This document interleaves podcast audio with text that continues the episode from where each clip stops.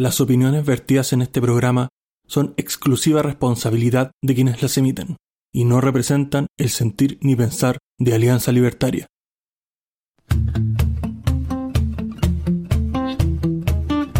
Muy buenas noches, bienvenidos al episodio 24 de esta tercera temporada de Libertad o Muerte. Y estamos junto a un panel estable y empiezo por la fémina del grupo, directo desde el borde costero, la señorita Claudia Vera. ¿Cómo está el día de hoy, Claudia? Hola, buenas noches. ¿Bien? Un poco... Está helado, pero me gusta este clima. Bien. Eh, atenta a todo lo que ustedes comenten en, en el programa. Como siempre, esperamos tus opiniones siempre asertivas. Hace frío, Juan. Y tú, Mati, desde la Nuevo La Hora, ¿sientes frío el día de hoy? ¿Cómo estás? No, esto- pero estoy como abuelito, con una manta en las piernas. Así que eso, es una buena técnica para tapear el frío. Feliz de verlos y ansioso de conversar eh, la pauta de hoy. Gracias, Mati, por, por tu asistencia. Y también voy con el señor de los controles, Don Infierno Cercano. ¿Cómo está el día de hoy? La raja, desbordado de alegría. Esa es la idea.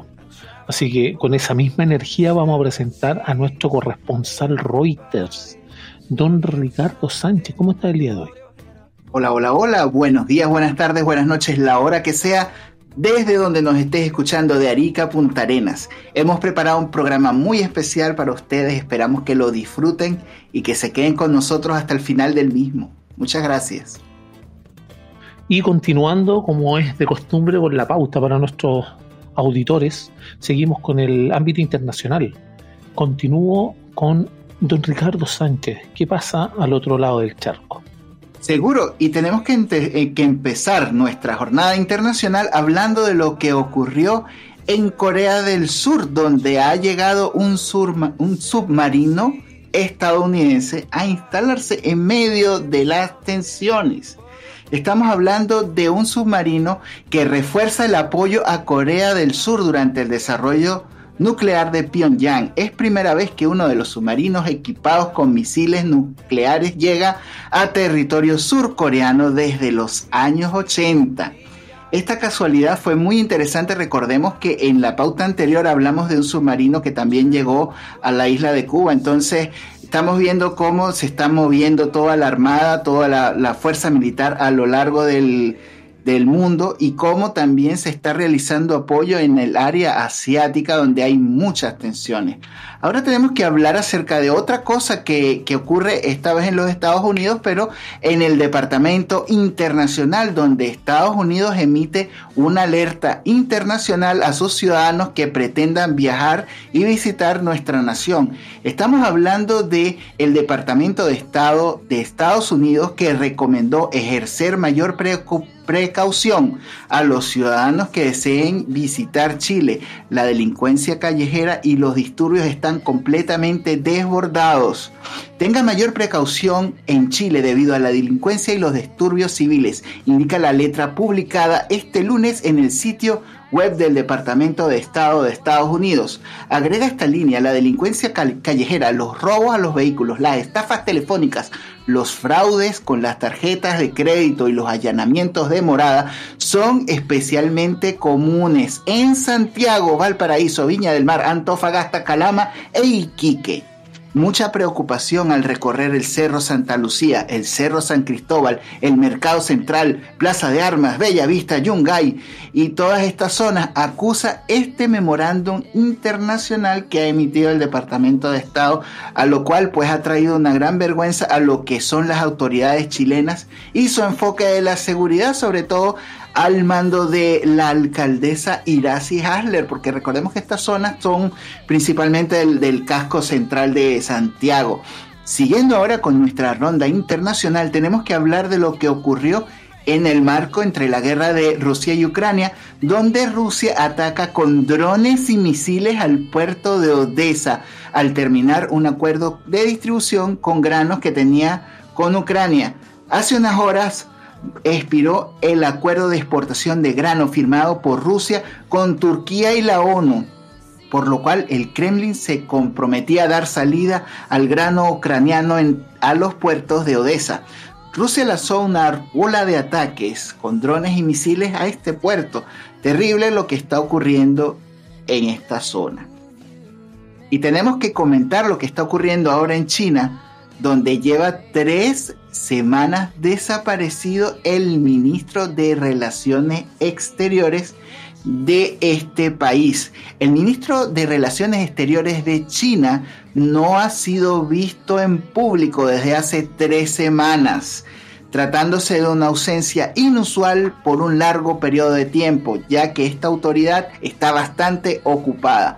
Ahora, esto es relativamente eh, común, pues que el ministro o ministro de, este gobierno desaparezca o lo tengan guardado o en algún momento está con algún problema de salud y en algún momento pues el Partido Comunista pondrá su reemplazo. Ahora tenemos que hablar de lo que está ocurriendo en este caso, en este momento tendríamos que hablar de Venezuela, porque Maduro ha pedido repudiar el llamado a nuevas sanciones en contra de Venezuela por parte de Juan Guaidó.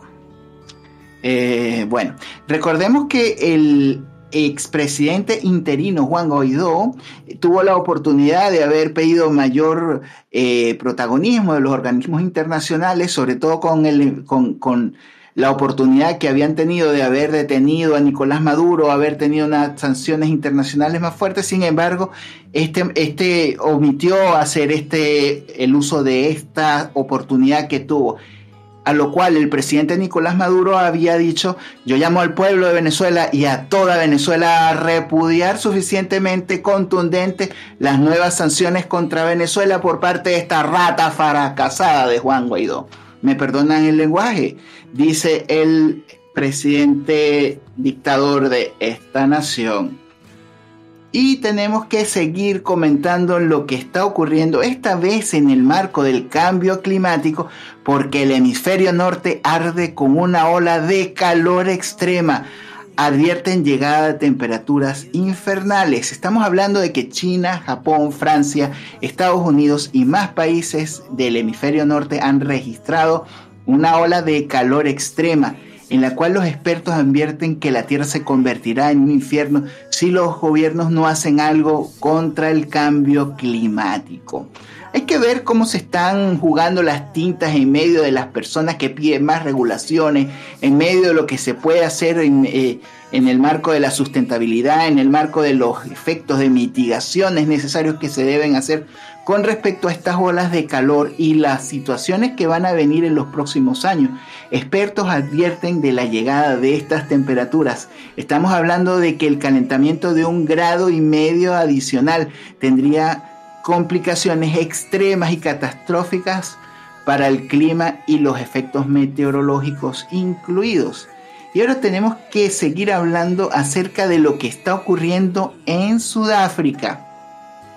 Recordemos que se va a reunir en, este, en este lugar, se va a realizar la cumbre del grupo BRICS. Recordemos que el grupo BRICS es nada más y nada menos que Gran Bretaña, Rusia, India, China y varios países más. Esta cumbre pues va principalmente por el tema de la hegemonía del, eh, luchar contra la hegemonía del dólar, la integración económica y todo esto. Pero el presidente de Sudáfrica alertó sobre una posible detención en agosto durante la cumbre del BRICS de su homólogo ruso Vladimir Putin. Y esto sería en, en medio de lo que es el Estatuto de Roma, el cual digamos, solicita a esta nación que sea detenido el presidente Putin si llegara a pisar su territorio, a lo cual el ministro de Relaciones de Rusia ha informado que esto sería considerado como un acto de guerra. Entonces habría que ver qué va a ocurrir si efectivamente se van a atrever a detener al presidente ruso o simplemente lo van a dejar tranquilito mientras realice la cumbre internacional y nadie se va a atrever a tocarlo. Vamos a ver qué va a ocurrir porque esto está muy interesante. Y finalmente tenemos que hablar de lo que ocurrió en la cumbre del CELAC y la Unión Europea, donde se puede catalogar esto como un fracaso diplomático.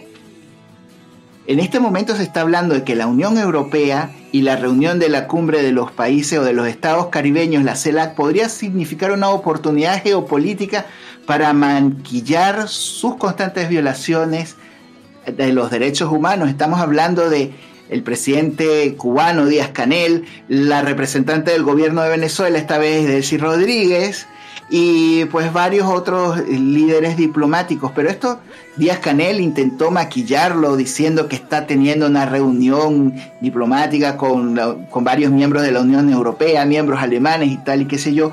Pero efectivamente estas reuniones no fueron más que maquillaje en su cuenta de Twitter, cosa que no ocurrió. Y esto sería lo que tengo que comentarles en esta amplia agenda internacional, muchachos. Los micrófonos son suyos. Muchas gracias. Gracias a ti, Ricardo, por ese barniz internacional. Eh, muchas cosas pasan en el mundo, muchas tensiones, sobre todo este, este batracio que se fue a meter allá a Corea del Norte. No hay un mejor lugar donde irse a meter, ¿ah? un soldado estadounidense. Pero bueno, entrando a nuestro pequeño espacio nacional, eh, hay un tema que nos tiene sobre todo rebalsados, pero que se nota que va perdiendo interés mediático es el caso convenios, lo de las fundaciones y todo. De aquí para cerrar un círculo más o menos dentro de nuestro de nuestra alianza, me gustaría consultarle y parto por ti, Mati, respecto de ¿debe renunciar a alguien efectivamente por esto? ¿Y hay alguna pena que se puede asignar en estos casos? Estamos hablando políticamente, porque la, la estructura de defraudación fue rozando lo legal, entonces no estamos hablando de nada penal, sino que políticamente. ¿Tienen que haber estos efectos? Es que, a ver, yo siento que la parte política es la que menos me interesa realmente, como la que más se me escapa y la que creo que de cierta manera me gustaría dejarle a los teóricos de la política. Lo, único que puedo comentar sobre esto es que, y lo he dicho desde el principio, para mí estas personas que no creen que sea algo malo, por más que sea algo antiético, eh, lo que se hizo porque ellos creen que es viable, es algo lícito vivir del Estado. Entonces, por lo mismo, eh, siento que si se exigen eh, responsabilidades políticas es más que nada por el cambio de viento relacionado a cómo, está ahora el mainstream o, que, ganar, el rechazo de partida en adelante. Eh, dicho eso, yo creo que es irrelevante si hay o no responsabilidades políticas. Lo más relevante es si hay responsabilidades penales y si los, los los políticos en sí toman esto como una oportunidad para ser más estrictos con ese tipo de cosas en donde se sabe que son simplemente eh, lugares donde se, se, sale, se va el dinero del Estado en, cosas que no se hacen. Y, ese yo creo que es el tema principal, más allá de, de las responsabilidades políticas, que, te insisto, desde mi lado creo que no importa. Sí, bueno, la escala de la defraudación llevó el tema al límite, pero incluso se vio perjudicada la, la, ideóloga de la antigua reforma tributaria que recaudó menos de lo previsto, la Bachelet. Y ahí quiero consultarte a ti, Jorge, respecto a qué pensáis de esto mismo. ¿Hay, hay culpas políticas? ¿Tiene que renunciar a alguien respecto de este escándalo que se desató? Sí, sí, yo creo que sí. Yo creo que aquí lo que corresponde es que renuncien varias personas partiendo por Jackson, weón. Creo que es una buena oportunidad para que el gobierno un poco enderece la forma de actuar y la imagen pública que tiene, porque al final, weón, como decíamos, eh, en el Cultura puta quedan dos años y medio. Y como quedan dos años y medio, weón, yo creo que ya hay que tratar de enfocarse en que ojalá las cosas no vayan a peor todavía. Entonces, yo creo que sí, aquí deberían asumirse varias culpas los partidos políticos deberían tomar acciones directas contra sus militantes de inmediato, eh, desvinculándolos, por supuesto. Eh, la gente que está también negociada, porque no olvidemos que las presidencias de las cámaras y todas esas weas se negocian entre los partidos. Y ahí debería influir esto, ahí deberían ya cortar por lo sano y, por ejemplo, los partidos que estén involucrados en esto ya no deberían negociárseles o darle la opción de negociar, por ejemplo, una presidencia de una comisión o algo así. Yo creo que es importante dar esas señales. O sea, de cierta manera colocar un cerco alrededor de las personas para que tenga, para que sientan, yo creo, la pena, ¿o no? O sea, yo creo que la esto es como con la, con las enfermedades, ¿cachai? O sea, al, que está resfriado, puta, no, no, no es lo más bonito, ¿cachai? No es lo ideal, no es lo, lo políticamente correcto, pero si un culiado se enferma en la casa, tenéis que cerrar al culiado y separarlo de los demás, punto. Claro, claro, para evitar el contagio. Y efectivamente, esta de corrupción es como un maldito contagio que se puede, lo puede tomar cualquier persona. Ahí tú, Claudita, ¿qué pensáis respecto a este mismo tema? ¿Alguien tiene que renunciar? ¿Hay que ponerle chicotazo a alguien? ¿Qué pensáis? Que yo creo que el que está más apuntado en todo esto, todos sabemos quién es, po, el famoso pelado Jackson. Eh, todo este tema es como que tiene, tiene oreja elefante, trompa elefante, todo se parece a un elefante, pero nadie dice que es elefante, ¿cachai? Entonces todos esculpan a este gallo porque supuestamente no hay pruebas.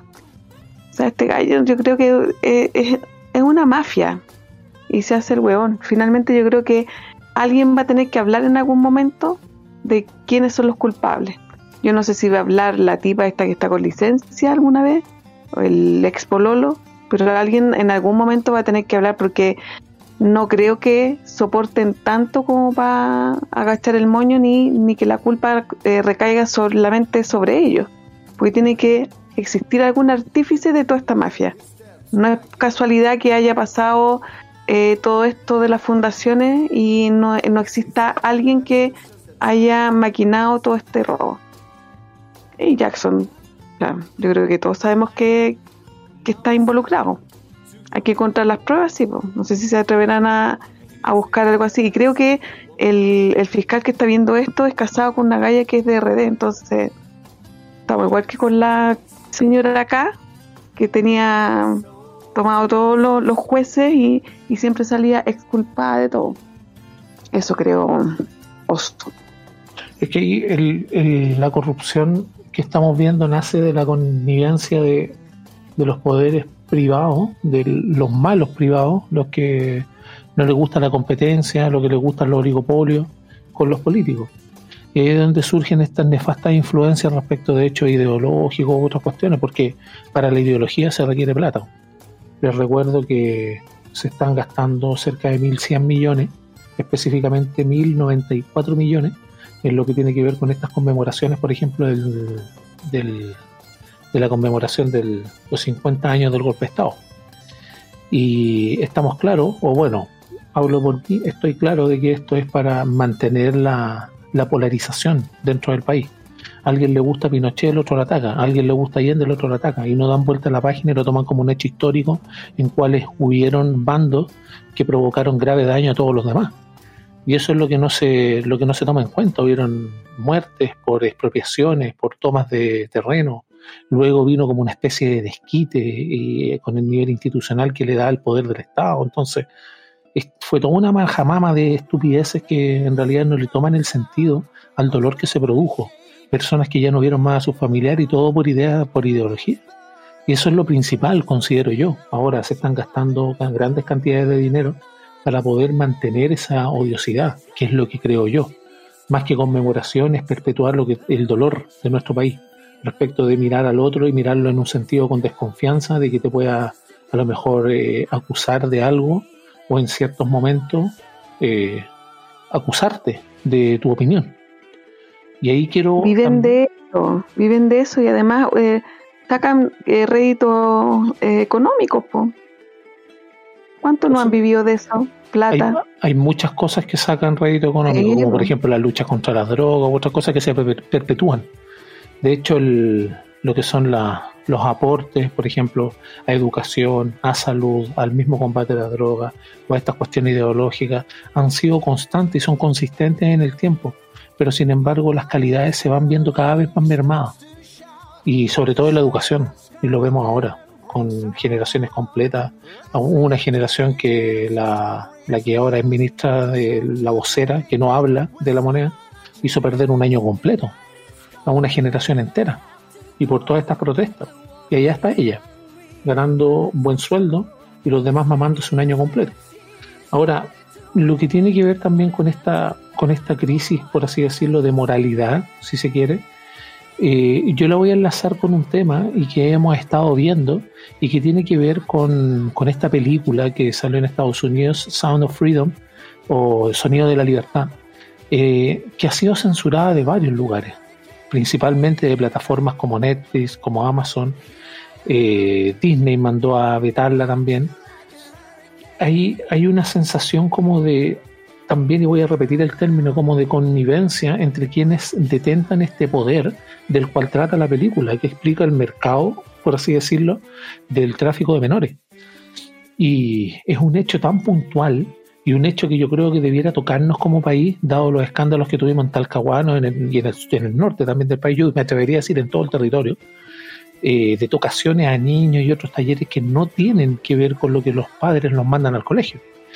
Y esta agenda eh, velada trajo un, un, manto de capacitaciones, de talleres y otros nombres rimbombantes que le dan para no decir derechamente qué es lo que están tratando.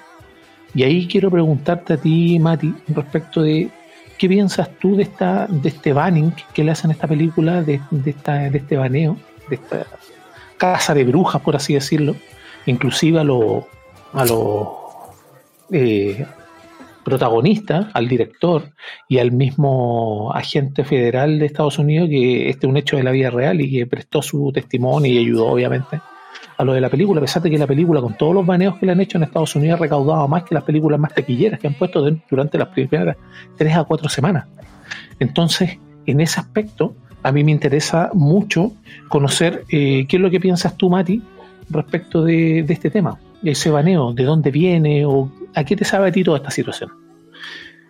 Eh, no lo sé, ¿eh? yo creo que no, no, me gusta la idea de ser conspiranoico ni nada por el estilo, solamente recalcar la, la inconsistencia. Y recuerdo hace tiempo atrás cuando salió esta película La última tentación de Cristo, en el que los conservadores de muchos lugares, incluidos Chile, se alarmaban por ser un, una película que, que dejaba a su ídolo de cierta manera como expuesto, era una visión eh, errónea de, del Mesías y todo eso y, y cómo la, la, tortilla se da vuelta actualmente en esta locura muy distópica que estamos viviendo actualmente, en el que los que se hacen llamar progresistas terminan siendo los censuradores de un discurso o, por último de una historia. Tómenlo quizás como una historia, los lo que son muy alaracos al respecto.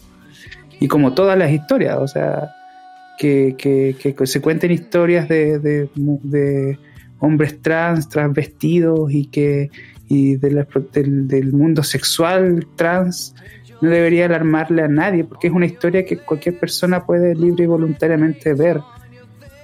Pero te insisto que como estos progresistas se ponen una sotana para, para no sé para cancelar de cierta manera aquella visión del mundo que no les gusta realmente me parece sorprendente hasta chistoso creo que eso es lo único que puedo comentar Gracias, Mati, por tu opinión.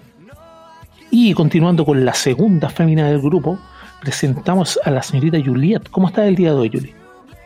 Hola chicos, buenas noches, buenos días, buenas tardes a los que nos están escuchando. Eh, muy bien, muy bien, contenta como siempre de estar aquí con ustedes y compartir estos espacios. Gracias, Yuli, por venir al programa de hoy.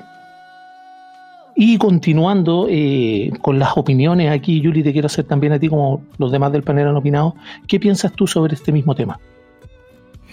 Mira, la verdad es que mmm, preocupante, la verdad. Eh, más cuando, bueno, temprano leía eh, y escuchaba a Tomás que estaba comentando que resulta que uno de los fiscales que estaba llevando la, la el caso Fundaciones era esposo pareja de, de una de las militantes de este partido que está involucrado con, con las fundaciones.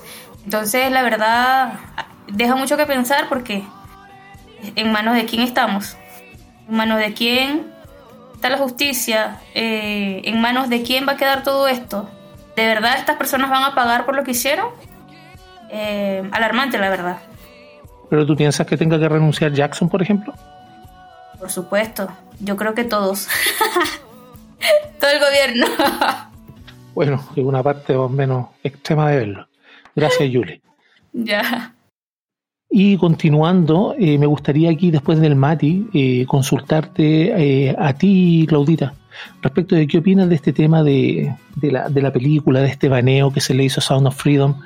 Y, y lo mismo que le preguntaba yo a Mati, ¿a qué te sabe a ti esta, esta casa de brujas que se le hace a la, a la película tan, tan contundente por parte de los medios, movimientos woke en Estados Unidos y en otros lugares también. De hecho, en Chile, ni esperanza de verla en una sala de cine. ¿Qué piensas tú? Eh, yo creo que se ha utilizado el mismo recurso de, del tema del progresismo en el tema político. Eh, ocupar la, democracia, lo que al que Fidel le llamaba la falsa democracia. Entonces se aprovechan de todo este esquema de la democracia para meter todo lo que a ellos les interesa. Y en, en este mundo de los pedófilos y todo esto, gente de mierda, no sé, asquerosa, eh, lo hacen así, con el tema de la ideología de género, van metiendo como no, si hay que ver, que hay que educar, ¿cachai? Entonces, con esas lindas palabras, que es por el tema de la educación, para que los niños sepan, están metiendo toda esta mierda, ¿cachai? Entonces, claro, banalizan todo lo demás porque encuentran que todo es exagerado, que nada que ver, que ellos no pretenden eso. Pero cada vez han ido eh, metiendo su inmundicia porque eso es lo que es. Y espero, porque muchos tienen el mismo discurso de que nada, que no hay que educar, porque después para que no te pase nada, que después te pueden violar o que tú después no, no tienes idea de que lo que te están haciendo es malo. Entonces con ese mismo lenguaje intentan hacerte creer que lo hacen por un bien. Y no es así, ¿cachai? Entonces eh, hacen ver a todos mal, po. ¿Cachai? Eh, empiezan a funar a los actores, empiezan a hablar mal de ellos, le empiezan a sacar lo, mismo que pasa en política, de que tú hiciste esto, que tú, la familia, que, eh, no sé, pues debís pensión, que no tenía arreglado eso, de que te compraste eh, ropa y la pagaste con cosas, ¿cachai? Empiezan a buscarle eh, yayitas a las personas que están involucrados o que hacen eco de este tema que es horrible, ¿Cachai? Yo creo que a todos los actores le van a empezar a buscar de que, no sé, pues, le gritó a la esposa, de que se enojó con el hijo, de que no le pagó algo a alguien, de que, no sé, pues, van a empezar a buscar cualquier tontera para empezar a descalificarlo. Y así trabajan estas mentes enfermas, para todo lo que quieren imponer. Lamentable, pero hay mucha gente que les compra todo esto. Sí, sí, efectivamente empiezan a jugar con esta clase de empate, ¿ah? Ah, ya, si tú me estás acusando de esto, entonces yo te encuentro lo otro, y así allá. Pero, de hecho, la, película, lamento a los que no les gusta el spoiler, pero debo decirles que la película efectivamente se ambienta en una especie de concurso de belleza al cual se le se buscan niños.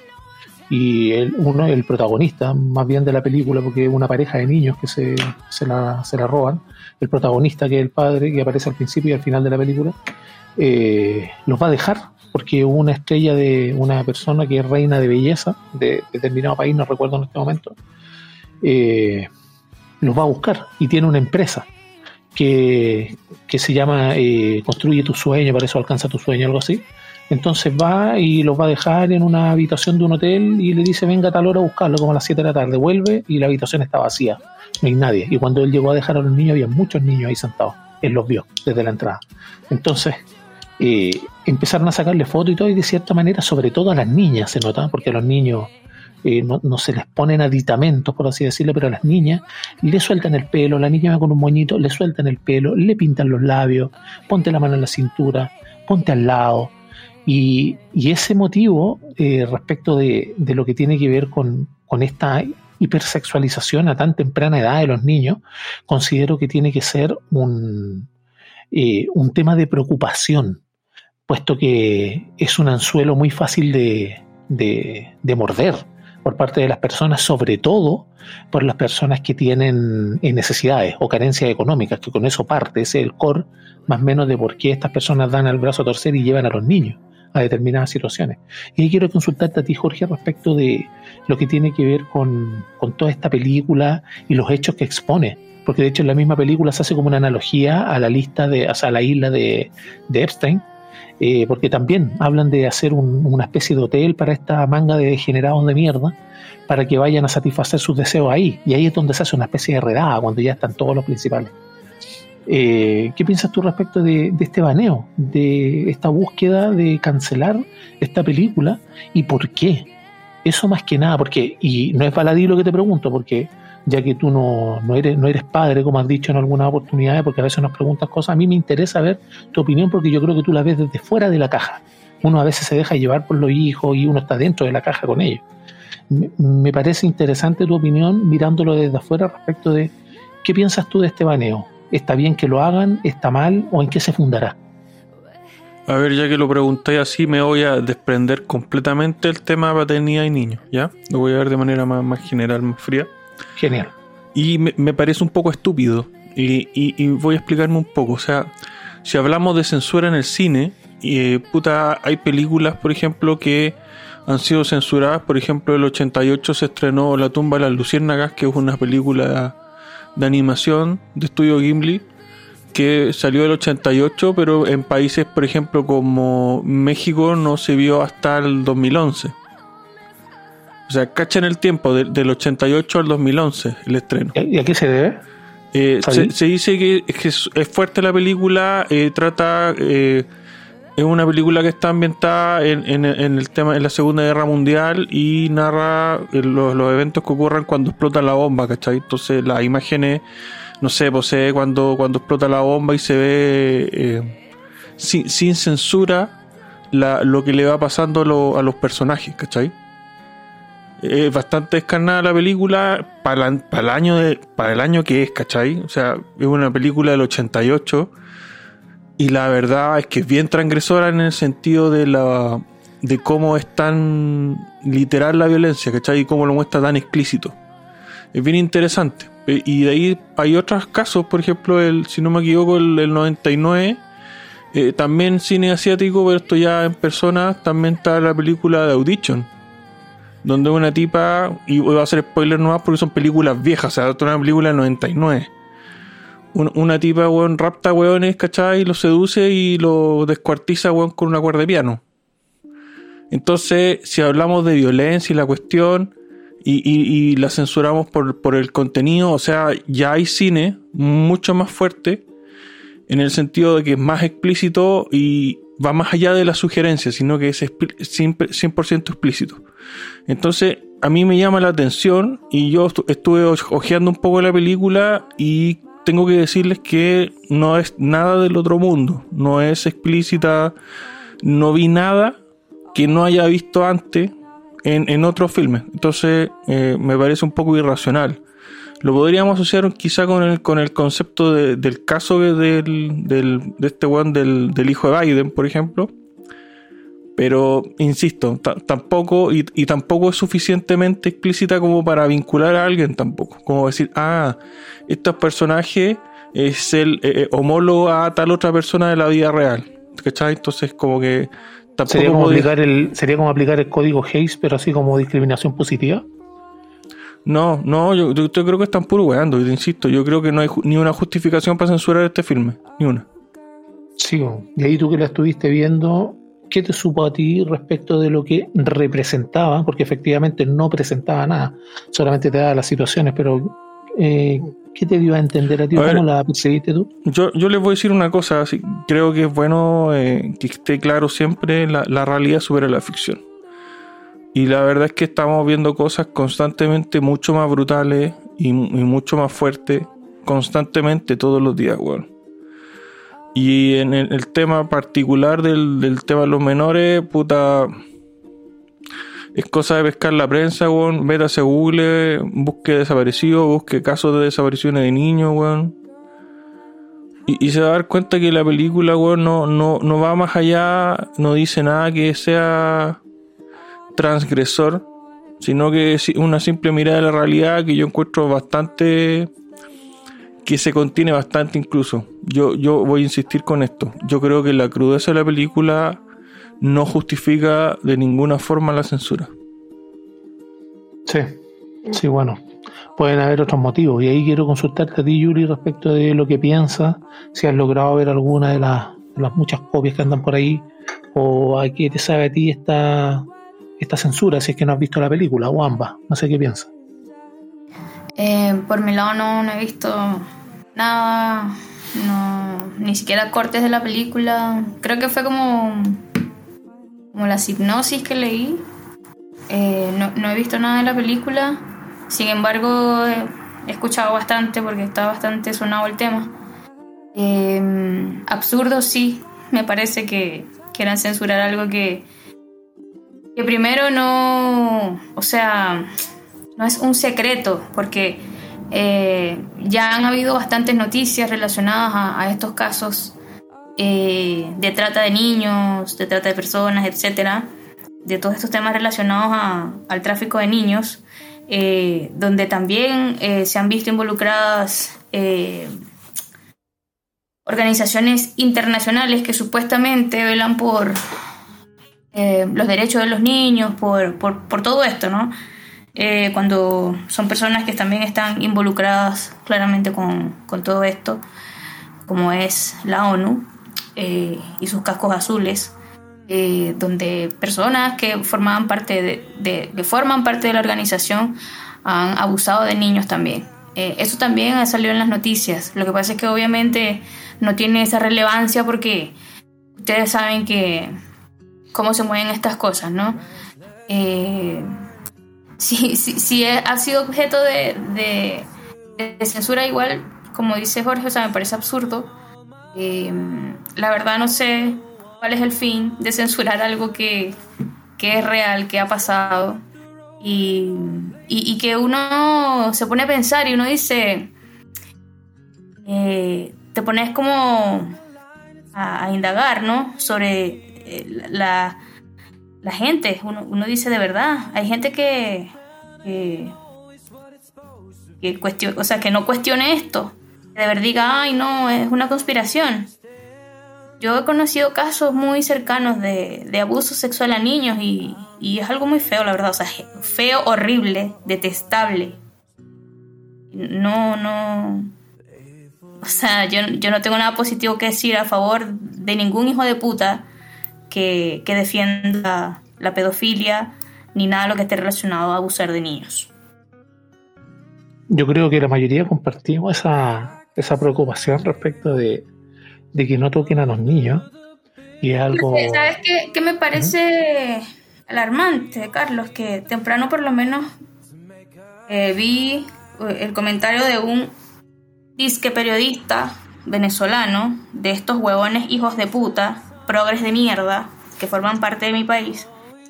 Se llama Nelson Bocaranda, un súper conocido periodista, que el huevón decía que el, el sonido de Quanon ecos conspiranoicos en el taquillazo más inesperado del verano en Estados Unidos. Además de convertirse en taquillazo inesperado, Song of Freedom se ha colocado en el centro de una polémica por su presunta apología. Eh, de una de las teorías de la conspiración más queridas del amorfo movimiento de extrema derecha cubano. O sea, yo digo, ¿de verdad? O sea, el tema no es que tú seas de extrema derecha.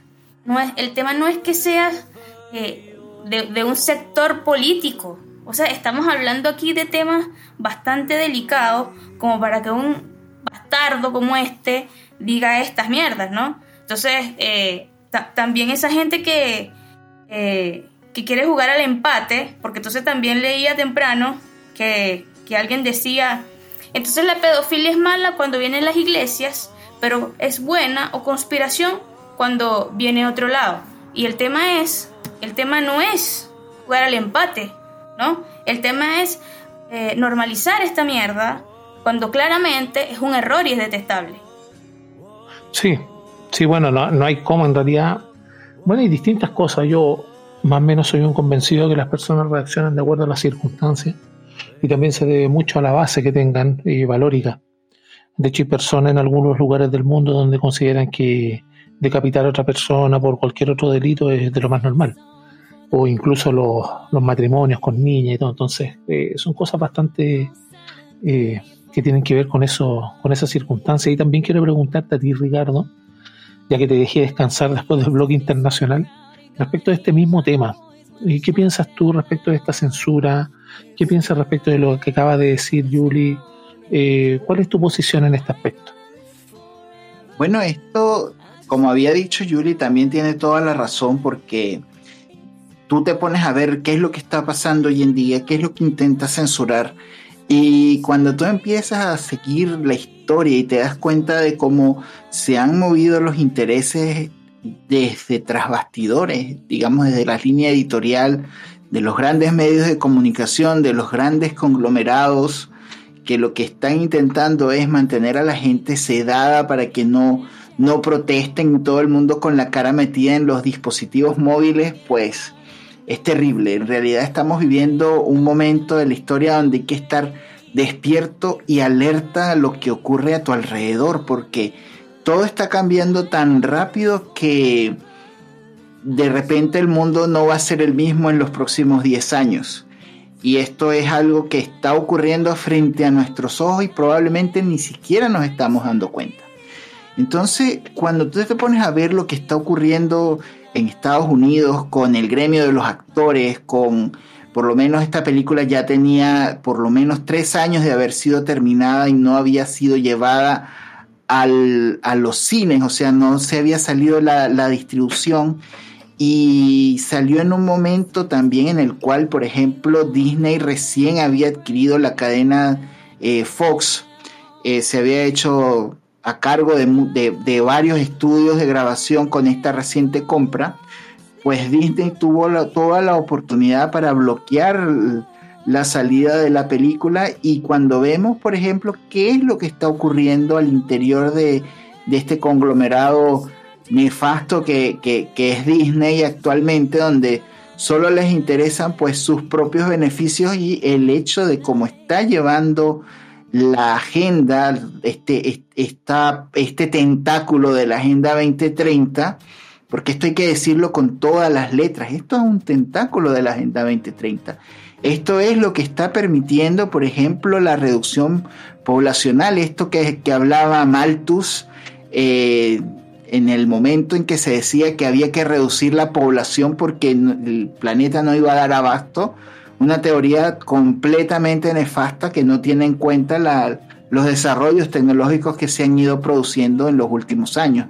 Entonces, para no extenderme más sobre esto que, que, tendría que comentarles, pues que tienen que estar alerta en lo que está pasando, en lo que está pasando no solamente con los estudios, sino también en temas de tecnología, de inteligencia artificial. Y por ejemplo, lo que está pasando con el gremio de actores también, que, hay muchas cosas que están ocurriendo y que hay que darse cuenta. Entonces, como dice por ahí el meme, amigo, date cuenta. ¿eh? Gracias. Sí, amiga, date cuenta. Y será hermoso. Y tanta weá que hablaron en esos tiempos oscuros. ¿ah? Y efectivamente, el, este tema deja como la, la guata y la cabeza revuelta respecto de tantas cosas valóricas que encontramos, tantas personas que nos salen al camino y justifican de cierta manera, diciendo o incluso omitiendo estos temas, eh, es preocupante.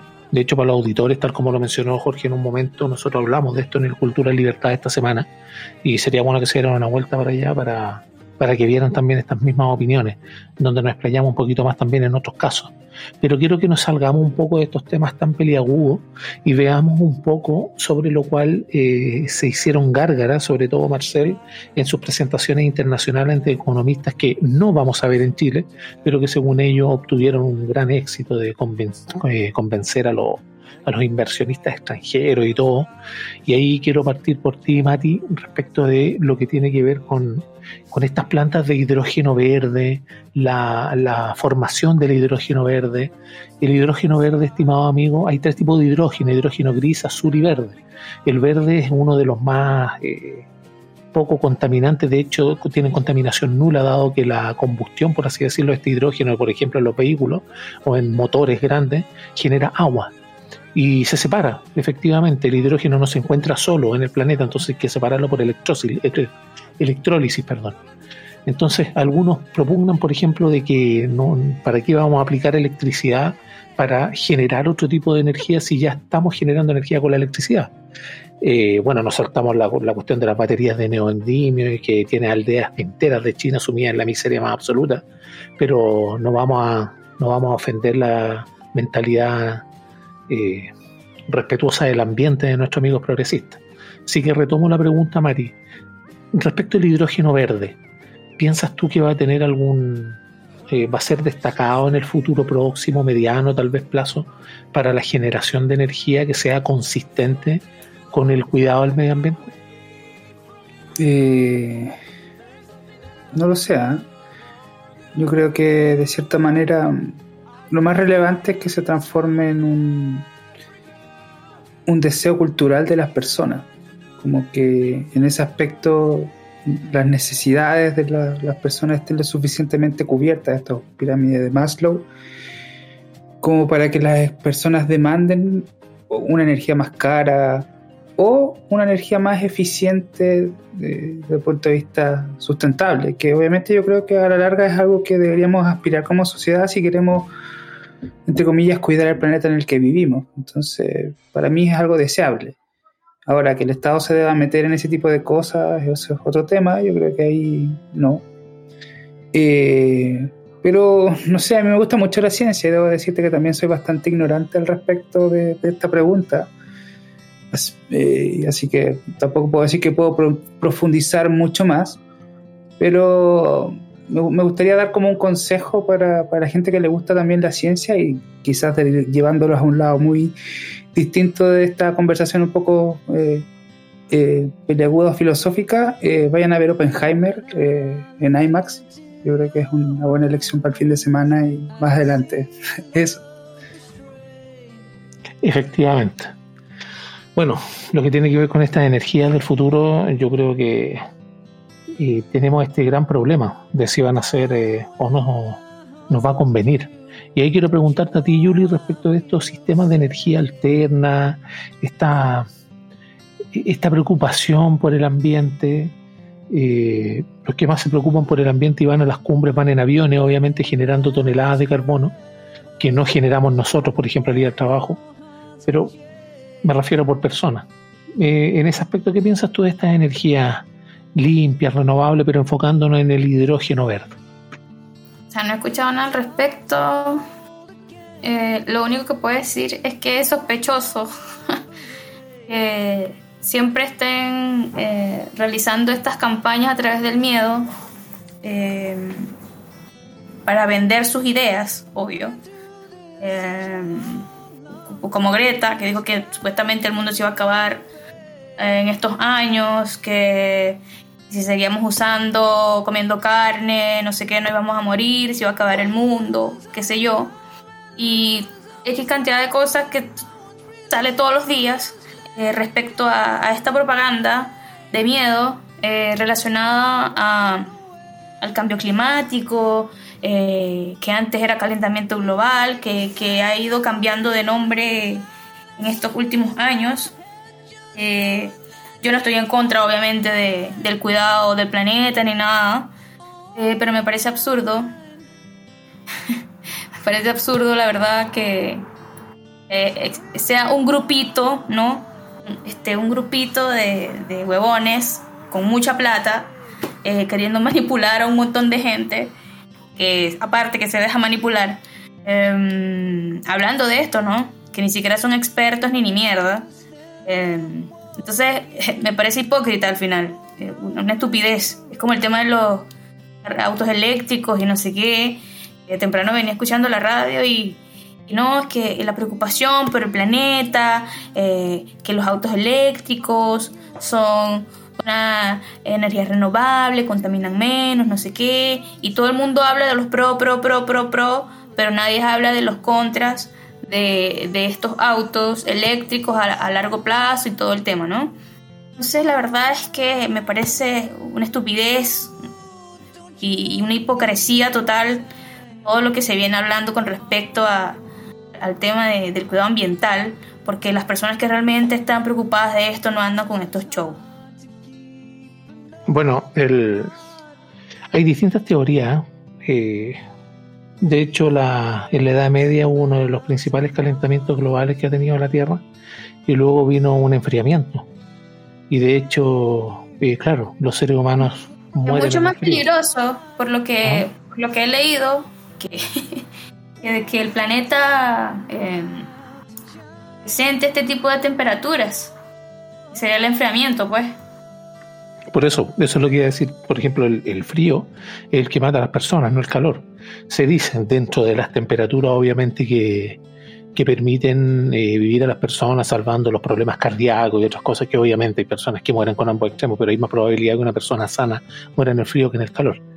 Ahora, lo que tiene que ver con, con este mismo tema y haciendo caso omiso a, a las tallas internas que acabo de ver, eh, quiero preguntarte a ti, Jorge, respecto de este tema de, este cambio climático y del hidrógeno verde y este gobierno verde o turqueso, yo no sé qué mierda color ya se pone. ¿Qué piensas tú respecto de este hidrógeno y que nos consideran a nosotros teniendo ya cerca de 16 plantas más o menos de posibles de poder extraer hidrógeno en Chile? ¿Qué piensas tú respecto de, de este tema? ¿Es sustentable, no es sustentable o es una maldita moda como casi todo hoy en día? A ver, yo creo que es una moda. De hecho, la mayoría de estos combustibles naturales, weón, y iniciativas, weón, de no contaminación al final terminan en más contaminación. Suena un poco irónico, pero es así, pues, weón, es lo que pasa.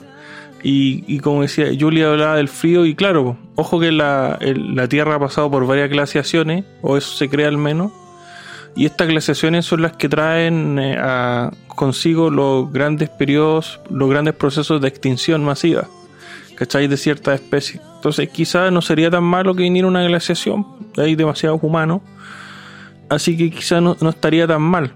O sea, si, si quisiéramos, weón, descontaminar el planeta, puta, empecemos a, a, suicidarnos. O sea, yo creo que esa es la, la única manera en que podríamos contribuir a, a descontaminar el planeta. Ahora, Sí, sí quiero mencionar algo que tiene relación con el tema anterior, que se me quedó ahí, vi la palabra y fui ignorado, así que lo voy a decir ahora.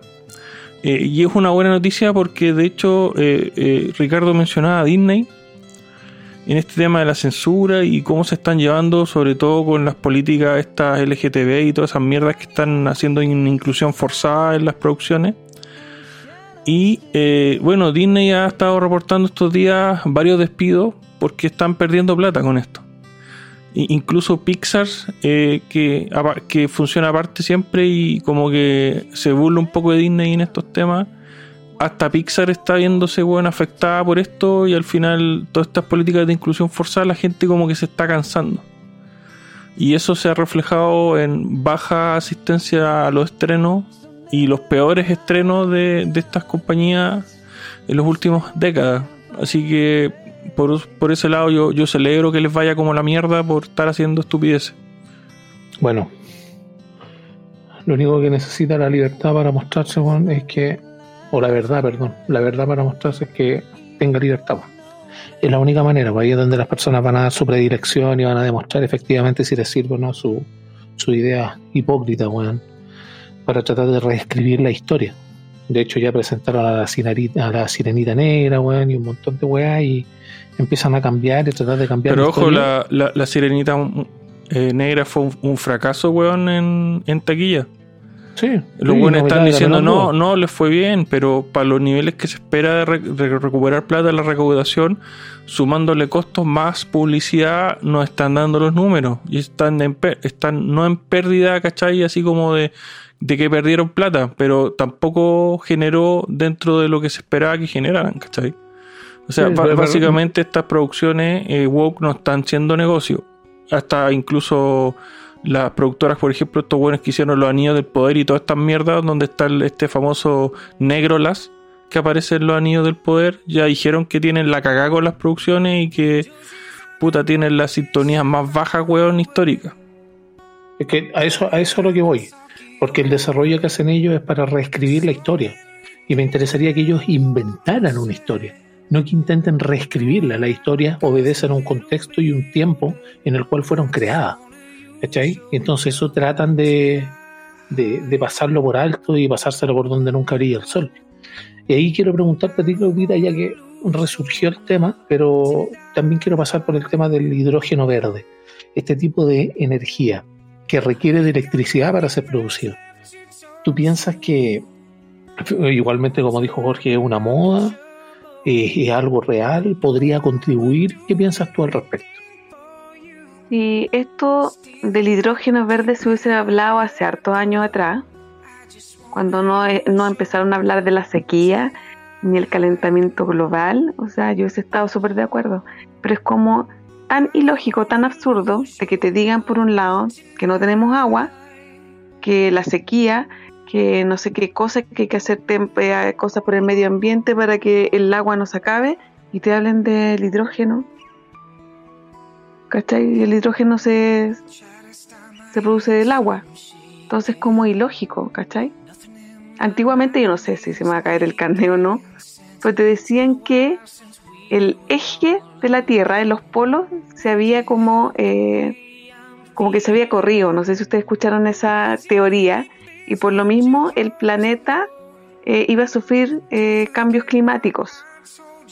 ¿Cachai? o sea, ese era el culpable de que los cambios climáticos actuales se iban a generar y que mucho que era como que iban a existir los extremos.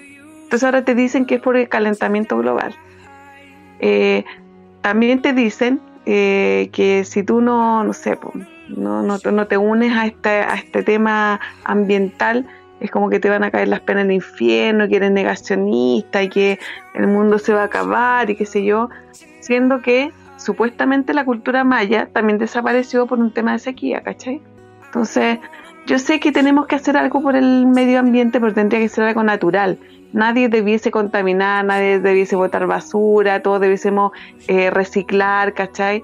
En esos temas yo, estoy de acuerdo, pero una cuestión como el tema de la Greta o todos estos globalistas, de verdad que a mí no me...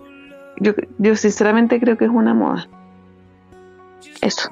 Bueno, ahí todos coincidimos, yo creo, en que estas modas a veces parten, y pero son peligrosas porque empiezan a hablar de lo que tiene que ver con, con estas estas tecnologías, por así decirlo, y de hecho el hidrógeno verde, para quienes nos escuchan, eh, sobreviene un gran gasto para poner plantas de hidrógeno, porque el hidrógeno se puede almacenar y crear estanques, por ejemplo, para que los vehículos se recarguen de hidrógeno y puedan generar esta energía, pero para ello requieren electricidad. Entonces requieren de batería, en hacer un intercambio químico para poder separar el hidrógeno del oxígeno y dejar H2 y el oxígeno de los dos aparte.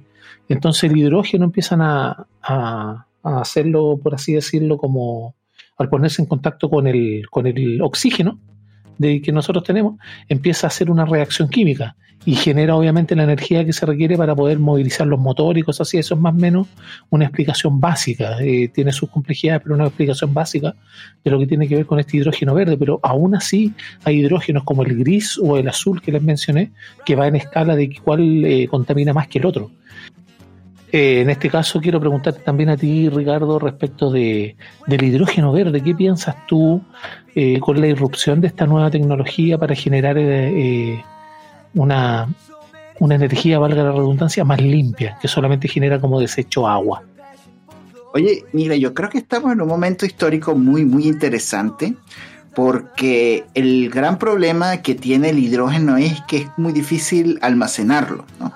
Y de hecho, eh, Toyota está en, investigaciones o ellos habían logrado hacer eh, varios, varias tecnologías o varios, varios métodos para poder almacenar el, hidrógeno y poder transportar el hidrógeno. Por eso es que se habla tanto de, de, estas plantas de hidrógeno verde que pueden ser pequeñas, que pueden ser movidas por paneles solares, etcétera, etcétera, etcétera.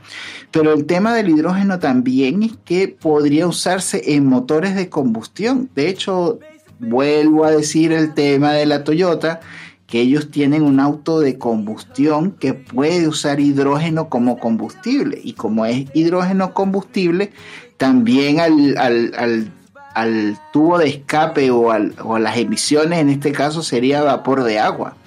Entonces es muy interesante esto porque el vehículo podría recargarse y en vez de pasar tres horas, que son las tres horas que pasó un Tesla enchufado a un cargador, estos vehículos podrían llenarse en unos 3 o 4 minutos ese tanque de hidrógeno y salir al, ruedo y seguir eh, funcionando, o sea, lo cual es una ventaja.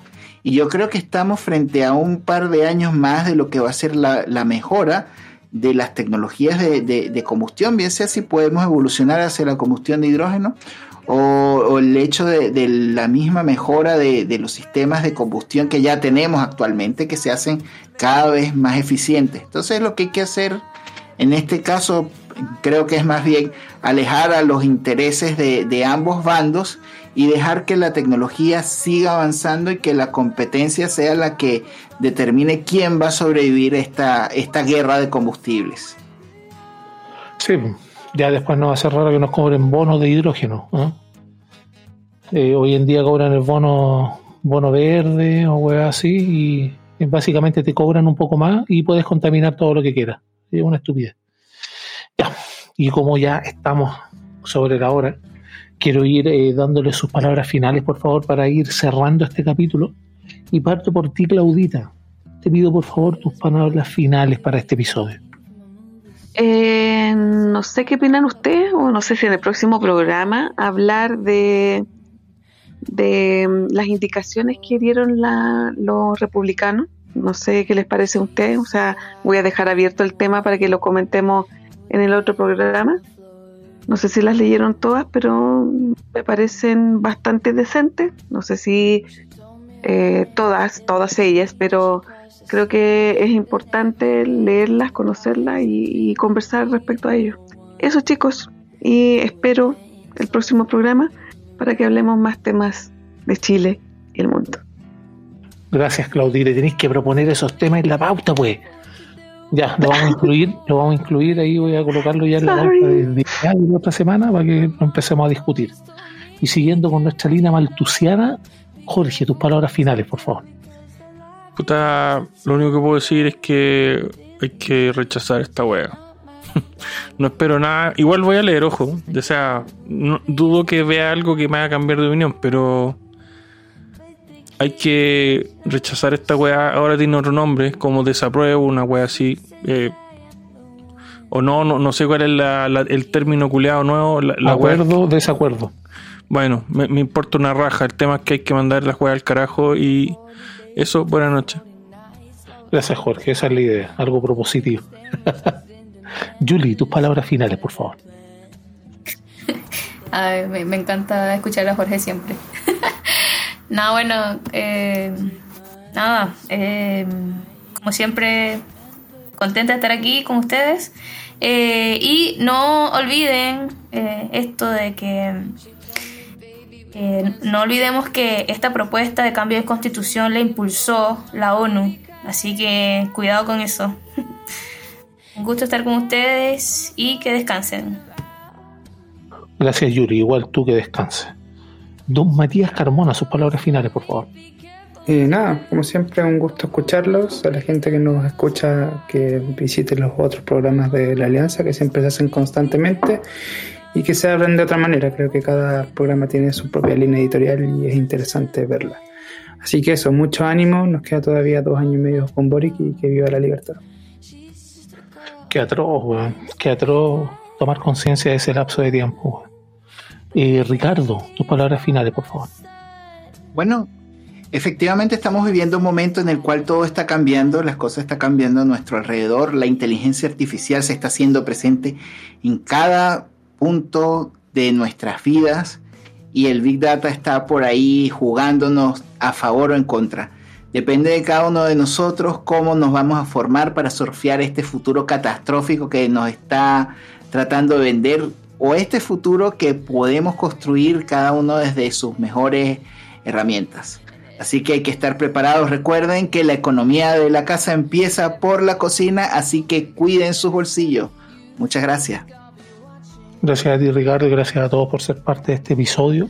A ustedes también, estimados auditores, por escucharnos, por llegar hasta aquí. No olviden visitar el canal de la Alianza. Y debo recordarle unas palabras de gran Lysander Spooner. Y decía que el Estado Nacional es una ficción incorpórea, adoptada por sus integrantes para evitar la consecuencia de sus propios actos criminales. Muchas, por- muchas gracias por estar ahí y que viva la libertad.